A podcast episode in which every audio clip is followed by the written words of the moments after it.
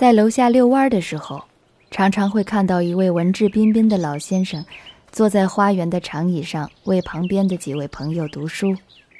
伴随着他的朗读声，朋友们喝着茶水，织着毛线，有的闭目养神，有的拉筋锻炼。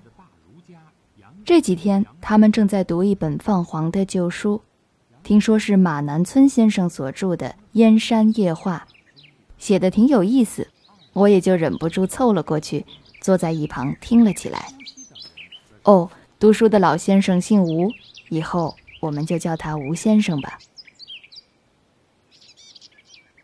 一个鸡蛋的家当。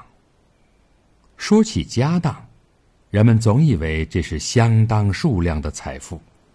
家当的“当”字，本来应该写成“躺”字，“躺”就是上面一个奴隶的“奴”，下面一个毛巾的“巾”。躺就是货币储藏的意思。这个字呢，在南方读“当”字，所以转来转去就变成了口语“家当”。我们平常说某个人有了家当，就是承认他有许多的家财，根本就不会相信一个鸡蛋也能算得了什么家当。然而，早在庄子时期，他就讲过一个故事，叫“见卵求富”。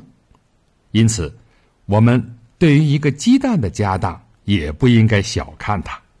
的确，任何巨大的财富，在最初积累的时候。往往是由一个很小的数量开始的，这正如积液可以成球，细流可以成江河的道理一样。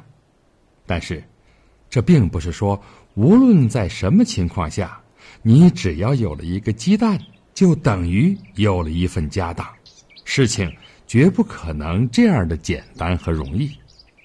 在明代的万历年间，有一位小说家。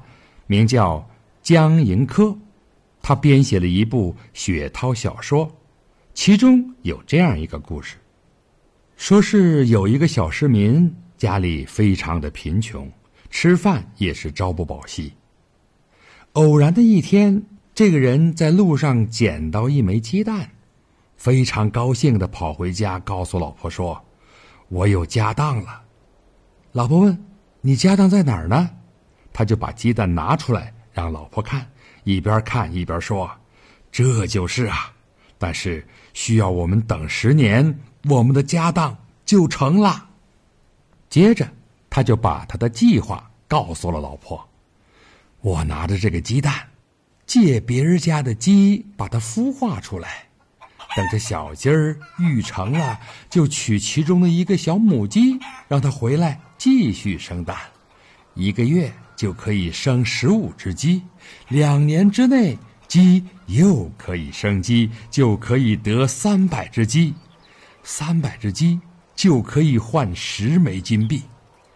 我用十枚金币去买五头小母牛，小母牛长大了又生小母牛，三年就可以得到二十五头牛。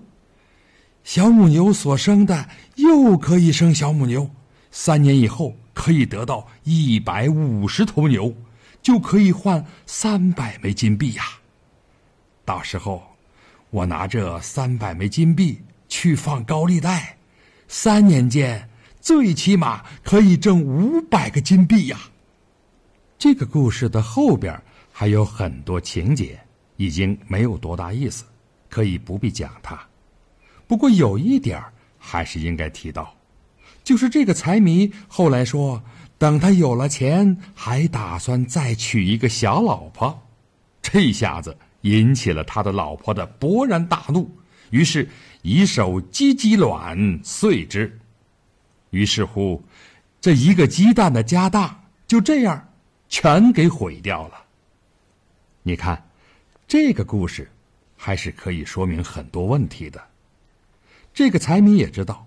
家当的积累是需要不少时间的，因此他同老婆计算要有十年才能够挣到这份家当，这似乎也合于情理。但是，他的计划简直没有任何可靠的根据，而完全是出于一种假设。这里边每一个步骤都以前面的一个假设的结果为前提。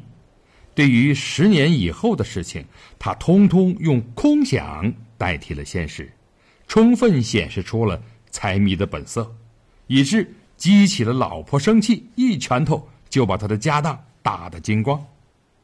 更为重要的是，他的财富积累计划根本不是踏踏实实的从生产出发，而是以巧取豪夺的手段去追求他自己的发财的目的。如果要追问他的鸡蛋是从何而来的呢？回答是在路上捡来的。这个事实本来就不光彩，而他打算把这个捡来的鸡蛋，系在邻居母鸡生下的许多鸡蛋里一起去孵化，其目的更显然是要浑水摸鱼。等到小鸡孵出来以后。他就将不管三七二十一抱一个小母鸡回来，可见这个发财的第一步计划又是连偷带骗的一种勾当。接下来他又继续设想：鸡有生鸡，用鸡卖钱，用钱买母牛，母牛繁殖，卖牛得钱，用钱去放债，这么一连串的发财计划。其中的每一个环节几乎都是要依靠投机买卖来进行，这就证明江迎科所描写的这个小市民虽然家里赤贫，却不想谋正道，他满脑子都是走捷径的想法，从来没有脚踏实地的去经营的理念。这样的人，即便挣到了一份家当，也不可能踏踏实实的去经营去生产。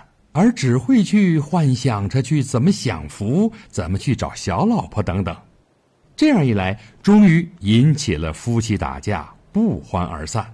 这才是一个鸡蛋的家当所能够引来的必然的结果。